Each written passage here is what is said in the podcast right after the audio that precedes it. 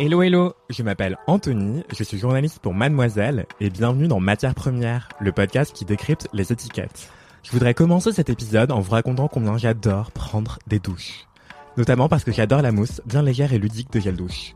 Mais au fil de mes années en tant que journaliste à écrire sur la mode et la beauté, j'ai appris que ce qui permet de faire mousser gel douche et shampoing, c'est une famille d'ingrédients qu'on appelle les tensioactifs. Dans cette famille de tensioactifs, il y a les sulfates. Et parmi les sulfates, certains sont plus décriés que d'autres comme le SLS et le SLES. E Mais que signifient ces acronymes barbares? Et pourquoi certains gels douche shampoings se vendent d'être sans sulfate? Pour démêler tout ça, j'ai fait appel à l'expert Cyril Laurent. Il est docteur en biologie des cellules souches et partage son expertise skincare sur une chaîne YouTube ainsi que sur Instagram. Vous entendrez aussi en fin d'épisode Sophie Strobel. Elle est également biologiste, spécialiste du skincare et elle nous apporte un éclairage passionnant en fin d'épisode. Vous pouvez également la suivre sur Instagram derrière le pseudo démaquillage au pluriel.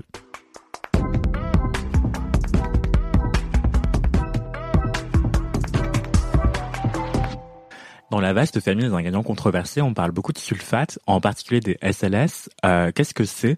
À quoi servent les tensioactifs dans une formule en général? Et c'est quoi les sulfates précisément? Alors effectivement, c'est un vaste sujet. Euh, en fait, les tensions actives, je pense que si on pose la question euh, à des chimistes, euh, comment on fait un, un, produit cosmétique, les tensions actives sont pratiquement dans tous les produits cosmétiques. On les retrouve dans des crèmes hydratantes, et on les retrouve dans des baumes démaquillants, dans des huiles démaquillantes, on les retrouve évidemment dans les nettoyants. Alors euh, peut-être que juste avant, je pourrais expliquer qu'est-ce que c'est un tension actif en fait. c'est des molécules qui sont très intéressantes, qui finalement miment aussi des molécules qui sont naturelles, qui nous sont naturelles, qu'on retrouve, c'est par exemple la membrane de nos cellules qui sont comme ça, sont des molécules en fait qui ont une tête qui aime l'eau et une tête qui aime le gras. Euh, on appelle ça une tête polaire et une tête apolaire. C'est le nom euh, en, en, chimie. C'est pas très important, mais en fait c'est une molécule en gros qui aime bien l'eau, qui a une affinité pour l'eau, et une tête qui aime bien le gras. Et en fonction si je le dis vraiment de façon très simple, en fonction de ce pouvoir à aimer le gras et à aimer l'eau, ça va avoir des fonctions particulières. Donc typiquement dans toute la classe des tensions actives pour nettoyer la peau, il va évidemment falloir avoir euh, des tensions actives qui aiment beaucoup le gras, mais en même temps qui se rincent bien, parce qu'on ne veut pas avoir ça sur euh, le visage.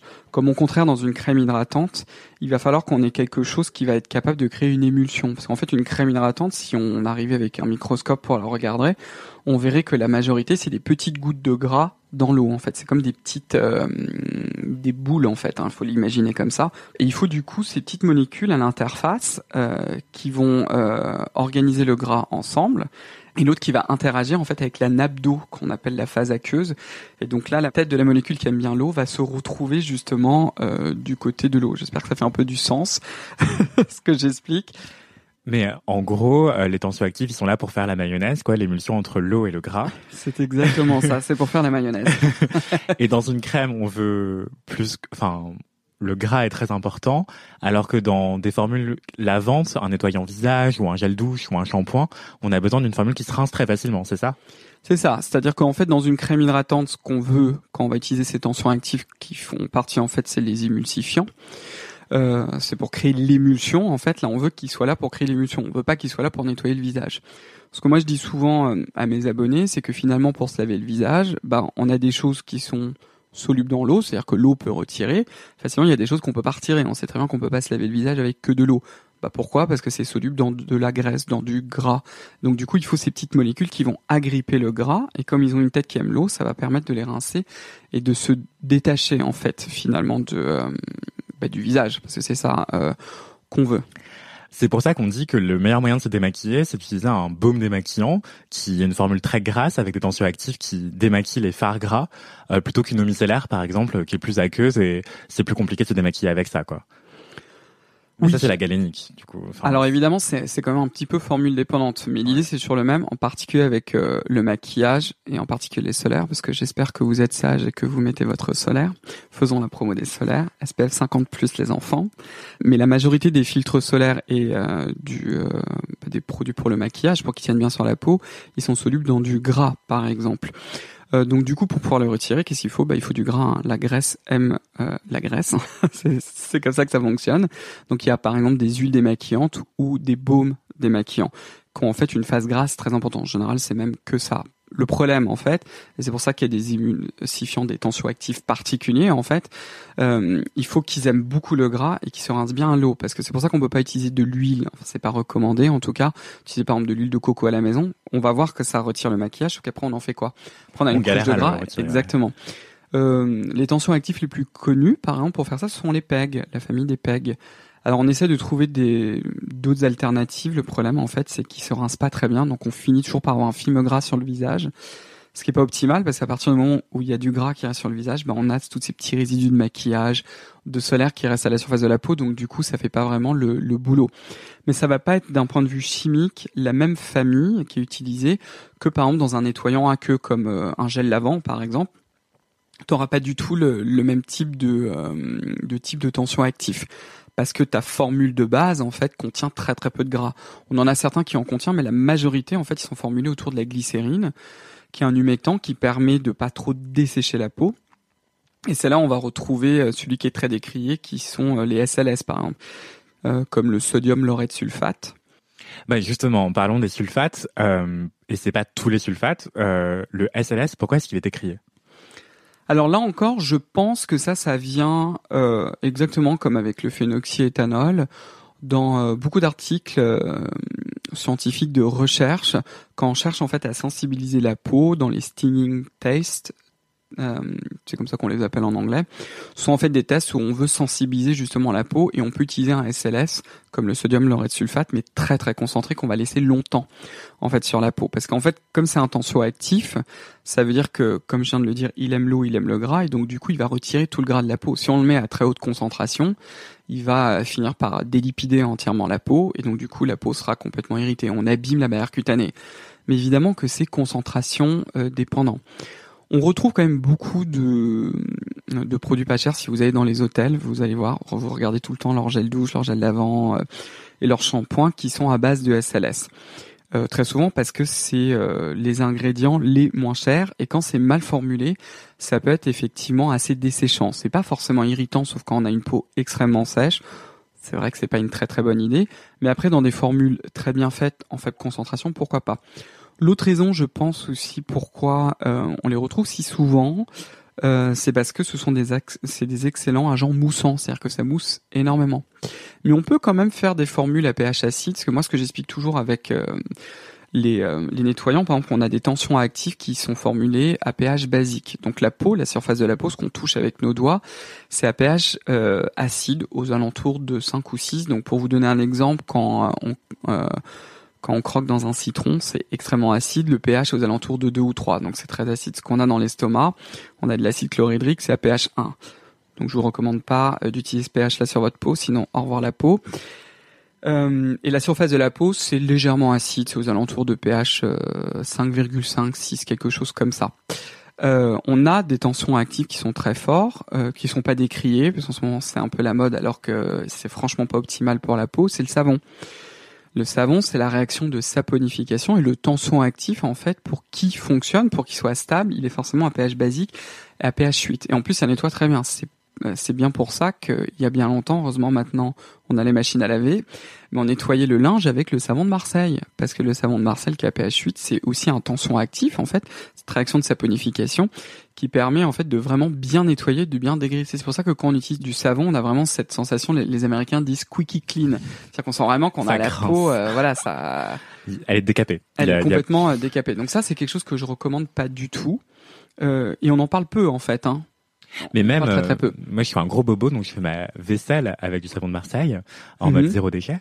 Et euh, effectivement, c'est détergent en fait le savon de Marseille. Donc, mais euh, ah oui, c'est très très détergent. Et sur la peau. des gants. oui, je mets des gants justement. Euh, j'ai une peau atopique qui fait beaucoup d'eczéma et, et, justement, je me dis qu'il y a plein de gens qui se lavent avec ça. Tant mieux pour eux et pour elles si euh, ces personnes supportent bien le savon de Marseille pour se laver.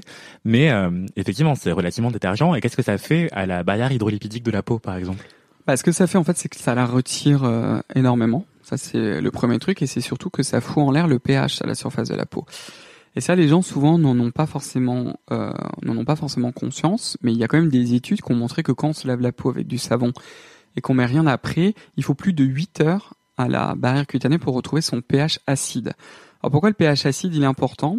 Il est important pour plein de raisons. Euh, il est d'abord important pour le processus euh, d'exfoliation naturelle de la peau. Naturellement, notre peau s'exfolie et perd euh, ses euh, cellules mortes. Euh, et ça, c'est conditionné par des enzymes, c'est des petites protéines qui vont manger, qui s'activent en fait à pH acide. Sans ça, euh, sans ce pH acide, elles ne peuvent plus fonctionner. Donc on utilise en fait du savon, on perturbe ce mécanisme-là. Euh, l'autre chose, c'est que comme c'est un nettoyant qui décape énormément, on va retirer l'excès de sébum. Donc pour une peau grasse, pourquoi pas pour une peau euh, normale à sèche, euh, comme je dis souvent, le gras c'est la vie, donc on aime bien le sébum, hein, c'est pas forcément le diable absolu. Et on va aussi retirer les lipides constitutifs de la barrière cutanée, qu'on appelle les lipides interépithéliaux.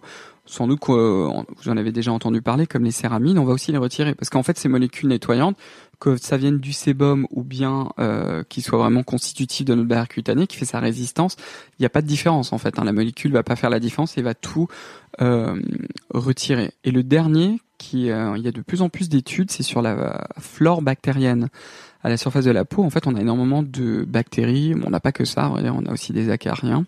Les regardez pas, sinon vous allez avoir peur. C'est dégoûtant. Oui, c'est ça. C'est pas du tout sympa, mais ça fait partie de nous. Hein. Faut pas oublier qu'on a plus de bactéries euh, sur nous que de nos propres cellules. Hein. Faut pas oublier ça. Et ça fait en fait la flore bactérienne. Et à partir du moment où on utilise ces pH euh, très basiques, on va euh, la perturber et il y a potentiellement euh, des bactéries comme les staphylocoques par exemple qui vont beaucoup plus proliférer. Donc en fait en pensant être plus propre, en fait on fait l'inverse finalement. Et en fait cette euh, flore elle est régulée par ça. C'est pour ça que d'ailleurs, sans faire de promotion pour moi, mais je le fais quand même, dans mes produits, j'ai choisi d'utiliser avant tout de l'acide lactique parce que c'est l'acide lactique qui régule le pH à la surface de la peau et qui garantit ce pH légèrement acide et qui permet en fait de réguler aussi cette flore bactérienne pour qu'on ait plus de bonnes bactéries entre guillemets à la surface de la peau plutôt que des mauvaises. Donc en fait c'est très très important finalement.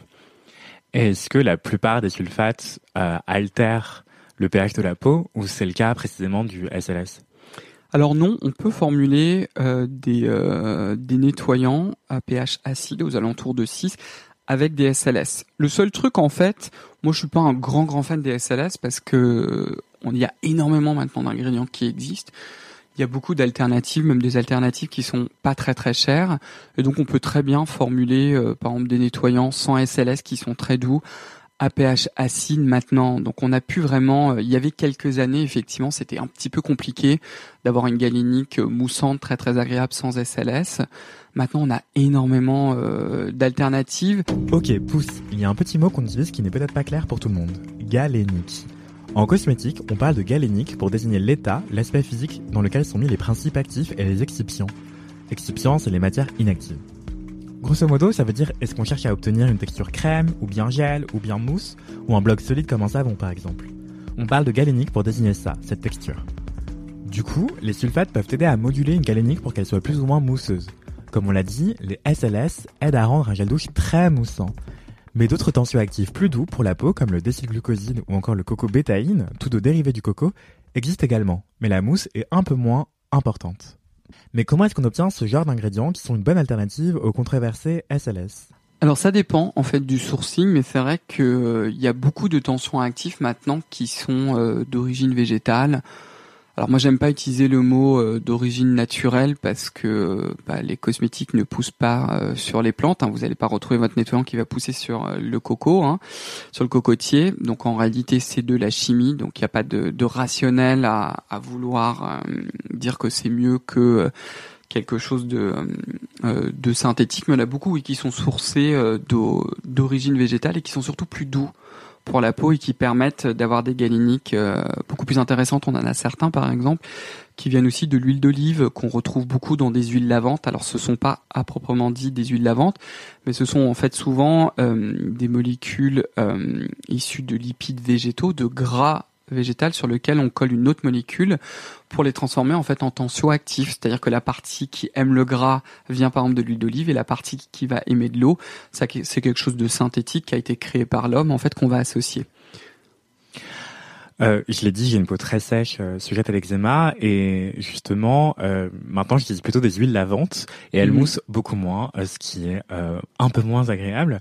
Mais j'ai du mal à dissocier l'idée de la mousse avec la propreté. pourquoi, à ton avis, on aime tant les sulfate pour la mousse que ça crée Et est-ce que plus un produit mousse, plus il nettoie? Est-ce que c'est vrai ou est-ce que c'est du bullshit?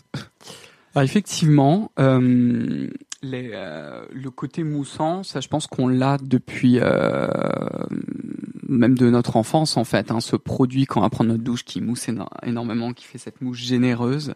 C'est très ludique. Ah, c'est ça quoi. Et puis c'est très sensoriel en fait. Hein. C'est très très plaisant euh, à, à, utiliser.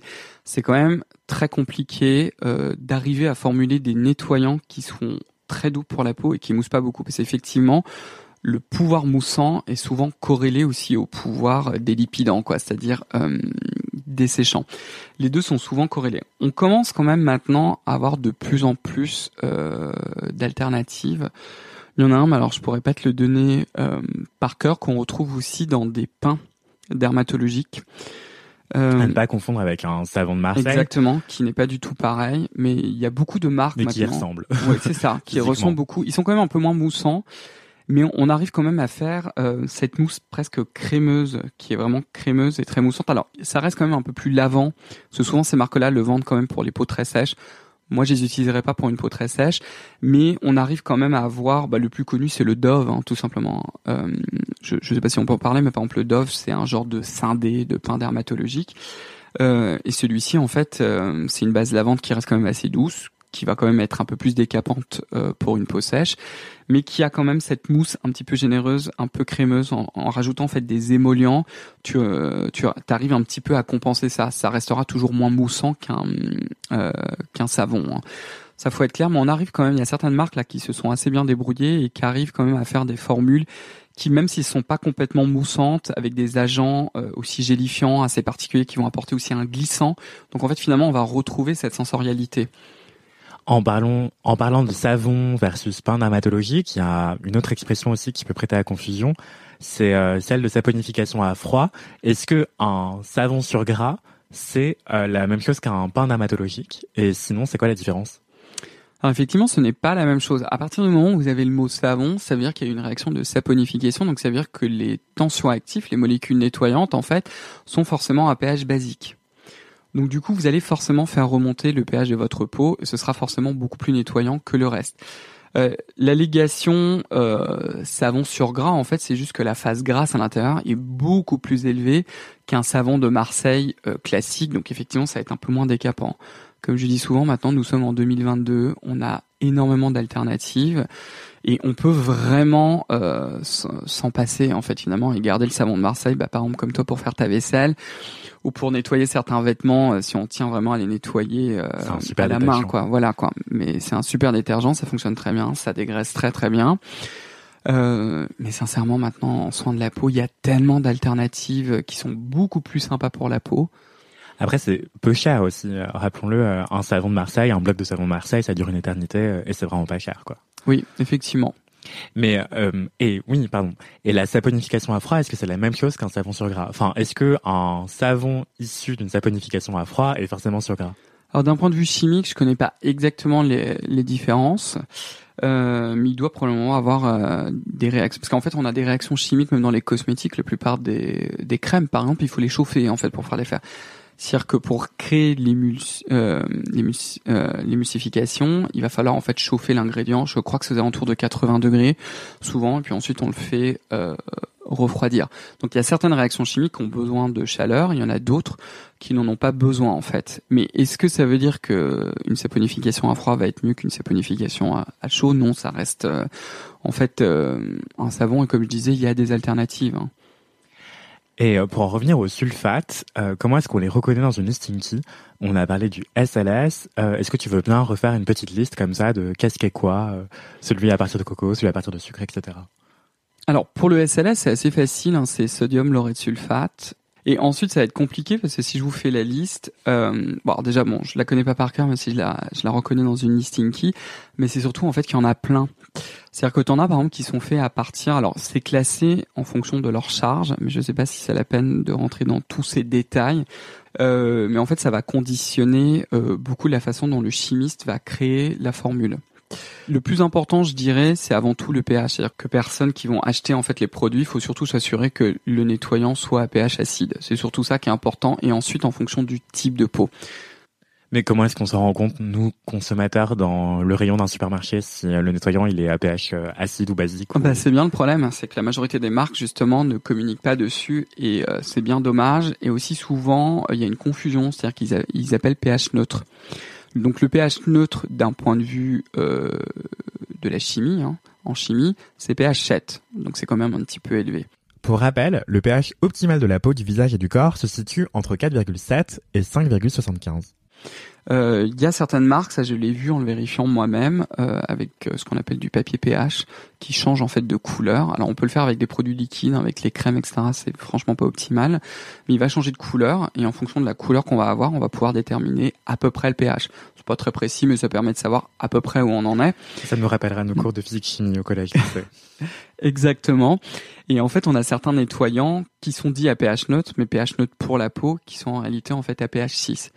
La majorité, en fait, quand on achète des nettoyants de parapharmacie dans pratiquement toutes les marques, ils sont tous en fait, euh, en à pH 6. Et pour l'énorme majorité que je connais, ils sont même faits sans SLS, euh, avec d'autres tensions actives qui sont un peu plus doux et qui sont du coup euh, beaucoup plus sympas pour la peau. Quoi. Disons qu'il faut pas avoir peur des SLS. C'est surtout ça. Il y a eu, euh, je sais pas pourquoi, une énorme peur parce que je pense là encore avec euh, ce que on en a parlé dans un podcast euh, avant sur les conservateurs, mais dans certains articles scientifiques, les SLS sont vraiment utilisés pour irriter la peau parce qu'ils sont utilisés à très forte concentration pur pendant longtemps sur la peau. Donc effectivement, hein, même si on utilise n'importe quel nettoyant, on le laisse pendant 20 minutes sur la peau, vous allez voir le résultat catastrophique. Ce ne sont pas des produits qui sont faits pour rester aussi longtemps euh, sur la peau et c'est ce qu'il ne faut pas faire. Et en fait, il y a eu du cherry picking, c'est on a. Re petite parenthèse pour vous expliquer ce que veut dire Cyril Laurent par cherry picking. Cette expression anglaise, qui signifie littéralement cueillette de cerises, correspond à une technique de rhétorique. Il s'agit de présenter les faits de manière orientée pour donner du crédit à son opinion, en passant sous silence les cas qui la contredisent. C'est une façon biaisée de présenter la réalité.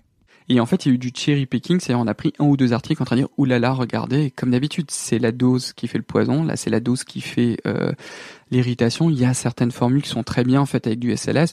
C'est vrai que moi je suis pas un énorme fan parce que maintenant c'est tellement une famille qui est énorme. Il y a tellement eu de, de travail fait aussi par les fournisseurs de tension actifs. Maintenant, il y en a vraiment une, il y en a énormément sur le marché qui sont très intéressantes et en fait finalement ce qui va changer c'est euh, le type d'ingrédients et comment en fait ils sont associés pour arriver à euh, faire une formule euh, particulière. Les tensions actives qu'on retrouve dans les dans les lotions euh, euh, micellaires par exemple, ils sont faits à partir de ce qu'on appelle de triglycérides, c'est-à-dire que ça mime un petit peu certaines molécules grasses qu'on a à la surface de la peau.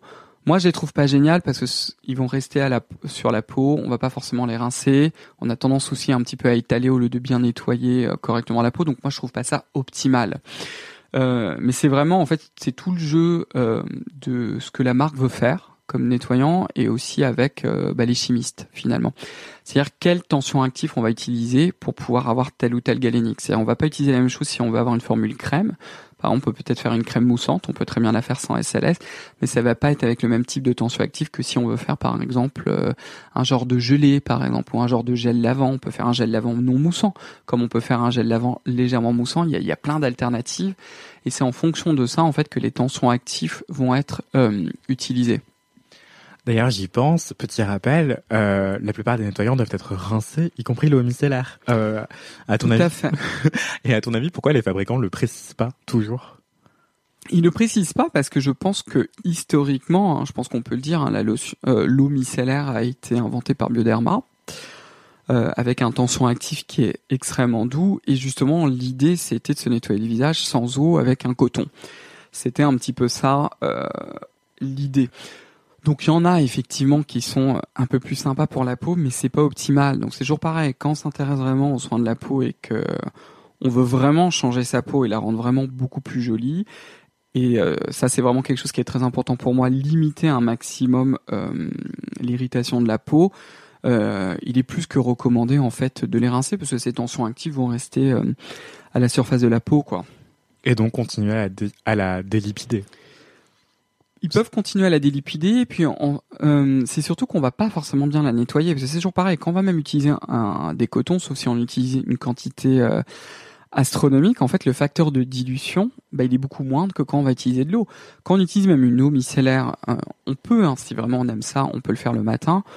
Même d'un point de vue écologique, moi je trouve pas ça vraiment top parce que du coup on va utiliser un coton. Euh, après on peut utiliser, maintenant il y a ces espèces de pads. Euh, là j'en ai testé quelques-uns pour essayer de trouver des alternatives. beaucoup sont quand même un peu irritants, c'est-à-dire qu'on sent vraiment, on a presque une légère exfoliation chose que moi je n'aime pas tellement, je trouve pas ça optimal pour la peau. Après on va de nouveau se rincer. Euh, vraiment maintenant sur le marché, quand on cherche bien, quand on les connaît bien, moi j'ai beaucoup de recommandations même sur mes réseaux sociaux. Il y a vraiment des nettoyants extrêmement doux qu'on peut rincer avec l'eau, qui vont pas être irritants, qui font très bien le travail et qui vont vraiment permettre de bien euh, retirer tout ce qu'il faut retirer et en même temps de, de faire en sorte qu'il n'y ait plus de traces de tension actif euh, potentiellement irritants quoi. Ok. Euh... Oui, en fait, eux aussi, ce qu'on fait, euh, si on rince pas, c'est qu'on déplace juste la saleté quelque part. Oui, exactement. Il y avait, c'était quand? J'avais forcé un peu sur le maquillage pour euh, pour filmer euh, une de mes vidéos YouTube, bon pour des problèmes d'éclairage, essayer de chercher des, des solutions. Donc du coup, je me suis dit bon, je vais pas sortir avec cette croûte de maquillage, donc j'ai utilisé une housse solaire qu'on m'avait envoyée et on voit bien quoi, on, on déplace en fait. Hein. Euh, donc il faut utiliser un coton, deux cotons, trois cotons, quatre cotons, enfin bref. Puis après on a un espèce de build-up euh, finalement, on accumule quoi. C'est euh, le, le produit, l'eau micellaire euh, aussi, comment dire, même si on utilise une super eau micellaire soi-disant non irritante, etc. Enfin, vraiment, ça n'a rien à voir, quoi. Quand on utilise une bonne routine, c'est vrai que moi, je, je recommande en particulier le soir le double nettoyage. Alors, pas pour vous faire acheter plus de produits, mais parce qu'avec une bonne huile démaquillante ou un bon baume démaquillant, ça permet vraiment de retirer euh, bah, l'excédent de, de maquillage. Ça solubilise le maquillage en deux secondes de crème solaire, toutes les impuretés. Après, on utilise un nettoyant super. On, ça permet vraiment d'avoir une peau super propre et en même temps pas du tout abîmée et irritée avec les bons produits, quoi. J'avoue, c'est là où je suis un mauvais élève. Euh, je fais pas le double nettoyage. Alors, j'ai mets mon solaire tous les jours, mais du coup, je l'enlève pas très bien. Ça veut dire. Euh, et qu'est-ce qu'on doit retenir d'essentiel autour de, des tensioactifs et des sulfates en particulier, et du SLS précisément? Bah, sur les tensions actifs, c'est euh, c'est grâce à ça qu'on a nos cosmétiques. Hein.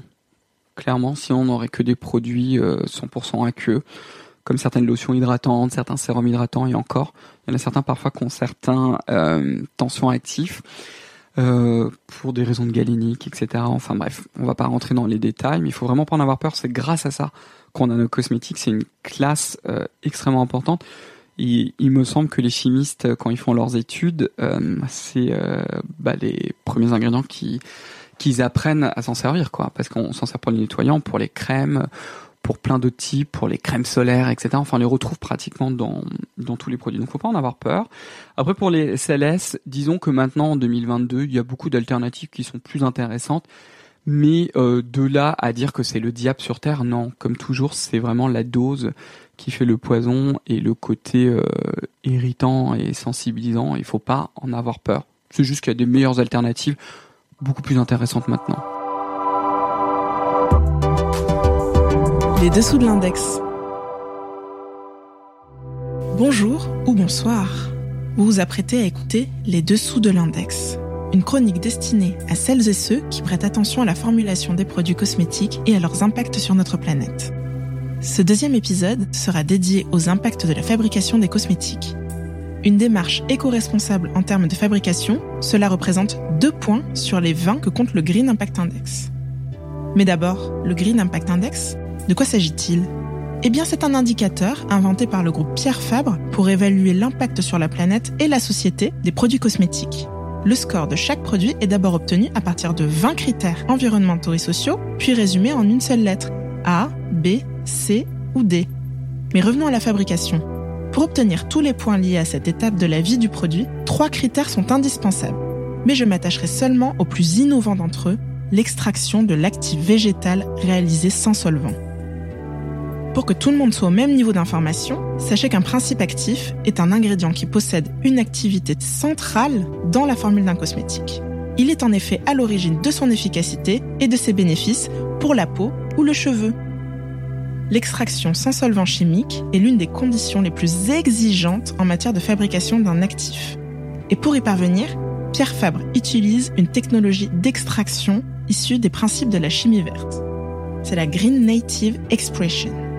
Ce procédé permet une extraction de l'actif sans aucun type de solvant, mais aussi sans apport d'eau. En effet, avec ce procédé, c'est l'eau de la plante fraîche elle-même qui sert de solvant. Cela permet d'extraire l'actif pur grâce à une action mécanique sans aucune transformation. Voilà J'espère vous en avoir appris davantage sur la fabrication des produits cosmétiques. J'espère aussi que vous aurez envie d'en savoir plus sur le Green Impact Index. Vous pouvez le retrouver sur les fiches produits des sites web d'Othermalaven, de Ducré, de Chlorane ou encore d'Elgidium. La méthodologie de l'index est validée par AFNOR Certification, un organisme chargé de vérifier que les entreprises ne nous racontent pas de blabla. Voilà qui devrait permettre à chacun de choisir ses produits en toute connaissance de cause, en accord avec ses convictions et de consommer de manière plus responsable. Ma chronique est terminée. Je vous laisse reprendre le cours de votre vie plus instruit. À très bientôt. Les dessous de l'index. Merci beaucoup à Cyril Laurent pour son éclairage. Entre-temps, une autre question m'est venue concernant les sulfates et leur impact sur l'environnement, et j'ai pu la poser à la biologiste Sophie Strobel, alias Démaquillage au pluriel, sur Instagram. Car si le grand public commence à bien connaître le SLS et le redouter pour son côté irritant chez certaines peaux, un autre sulfate s'avère controversé, le SLES, car sa production pollue. On le reconnaît dans Linky par son nom complet, lauryl éther sulfate de sodium, ou SLES pour les intimes. Parmi les sulfates, est-ce qu'il y en a qui sont plus dangereux pour l'environnement que d'autres? Alors, la plupart ne le sont pas, puisqu'ils sont dérivés euh, de de ce qu'on appelle des alcools gras qui sont issus euh, d'huile de coco ou d'huile de palme. Et par une réaction euh, chimique verte très très simple et ils ne sont pas persistants dans l'environnement.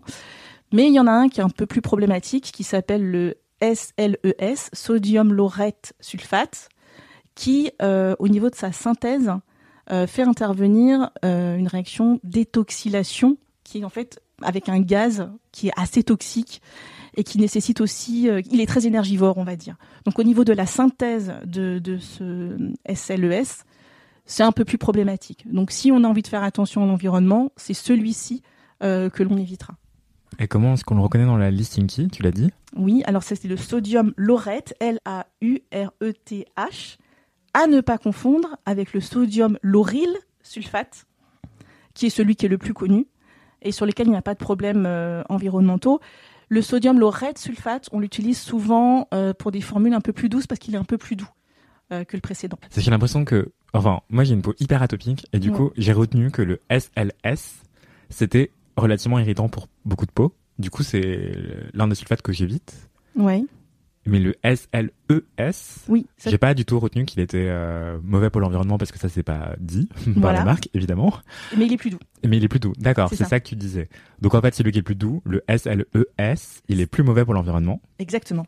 Et le SLS, qui est potentiellement irritant pour certaines peaux, pas toutes les peaux, évidemment, il y en a plein qui le tolèrent très bien. Puis de toute façon, on rince ce produit assez rapidement. Exactement. Et puis ça dépend des doses, ça dépend du reste de la formule, c'est toujours la même euh, chanson. Évidemment. Euh, eh bien, celui-ci, il est euh, tout à fait OK pour l'environnement puisque on le produit par chimie verte. Voilà. Donc, il faut savoir que euh, les tensioactifs sulfatés, certains d'entre eux sont, autorisés par des référentiels bio. Parce que il n'y a pas euh, vraiment de problème au niveau environnemental. Et puis en plus, il n'y a pas vraiment d'équivalent en termes d'efficacité, de, de, densité de mousse, de stabilité, de performance, etc. Le SLES e n'est pas autorisé en bio parce qu'effectivement, il dérive aussi d'huile de palme ou d'huile de coco. Mais en revanche, on va faire une réaction chimique dessus qui, pour le coup, n'est pas très green. Elle est vraiment, elle fait intervenir un gaz qui est assez toxique. Donc, c'est moyen pour l'environnement au niveau de sa production, pas au niveau après environnemental euh, de la persistance dans l'environnement, mais plus au niveau de la production. Euh, mais effectivement, le SLS par exemple est tout à fait autorisé en bio.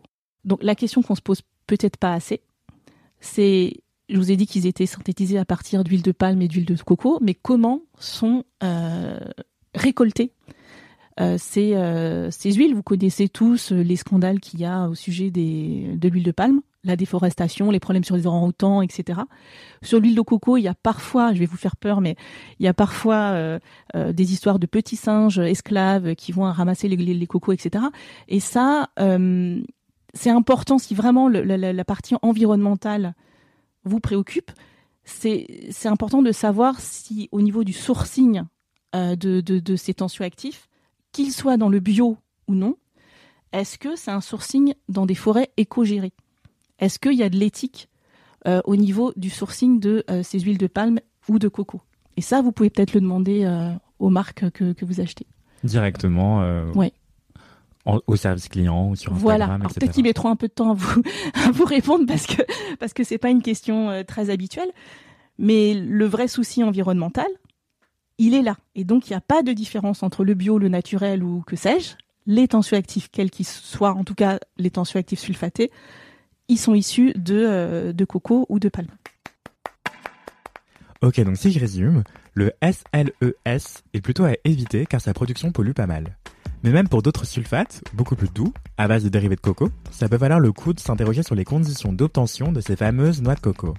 Car elles peuvent avoir été cueillies par des enfants ou des singes maltraités, dans un circuit de culture trop intensive.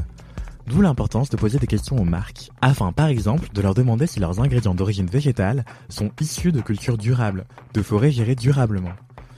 En fait, il y a plein de sulfates différents et de tensioactifs non sulfatés. Mais pas besoin de chercher à tous les retenir, hormis les controversés SLS et le SLES, puisque de toute façon, on en combine souvent plusieurs au sein d'une même formule.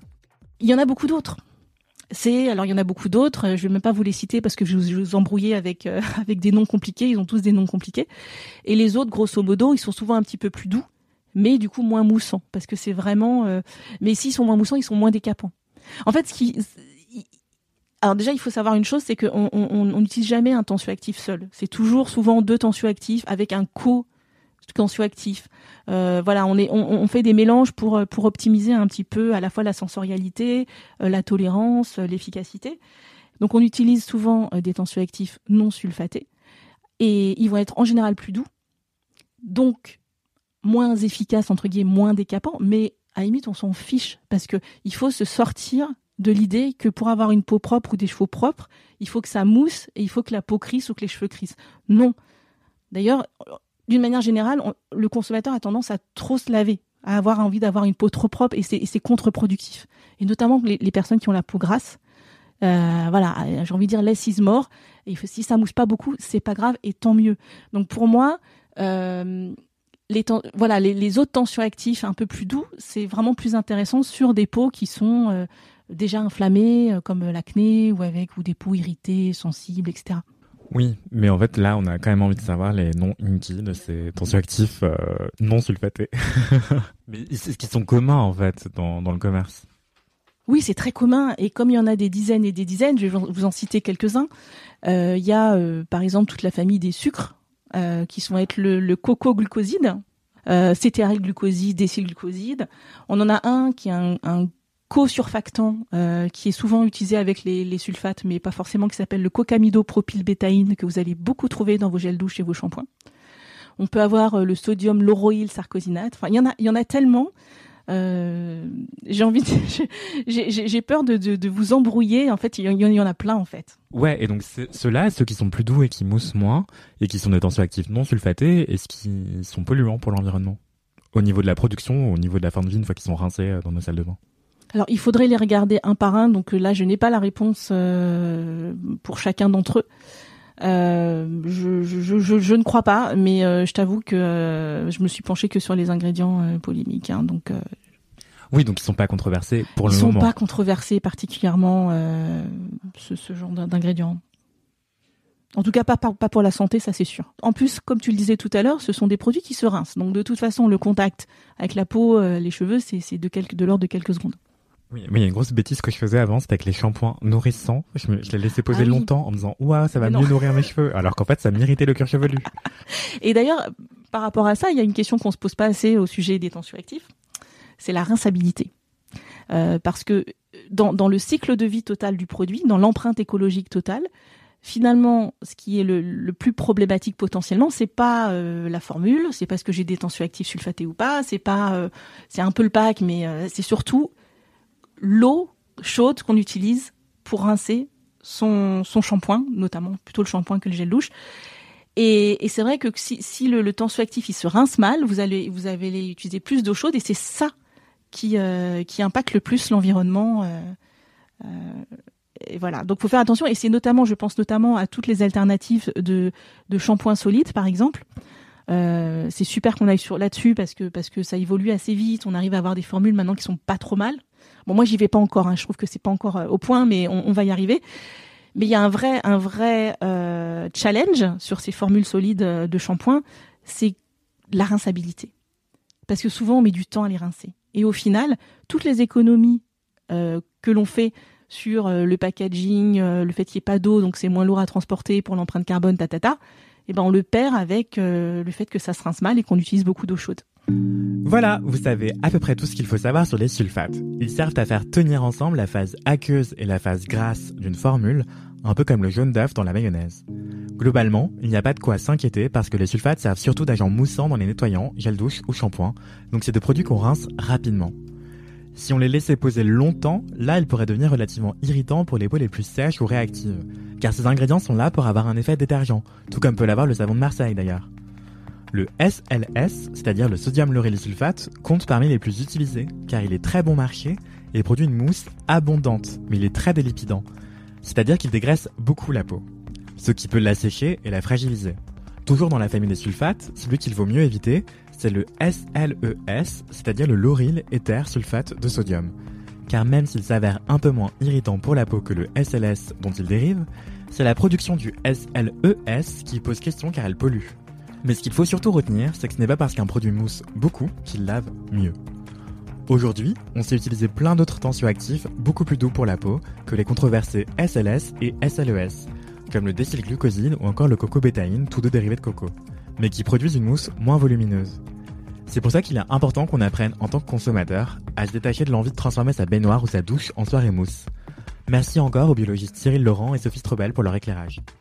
Et dans le prochain épisode de Matières Premières, on parlera des ingrédients dérivés de la pétrochimie qui composent bien plus souvent qu'on ne le croit nos produits skincare préférés. Quand on met du baume à lèvres ou de la vasine sur sa bouche, est-ce qu'on risque vraiment d'avaler du pétrole? On y répond la semaine prochaine. D'ici là, crémez-vous bien.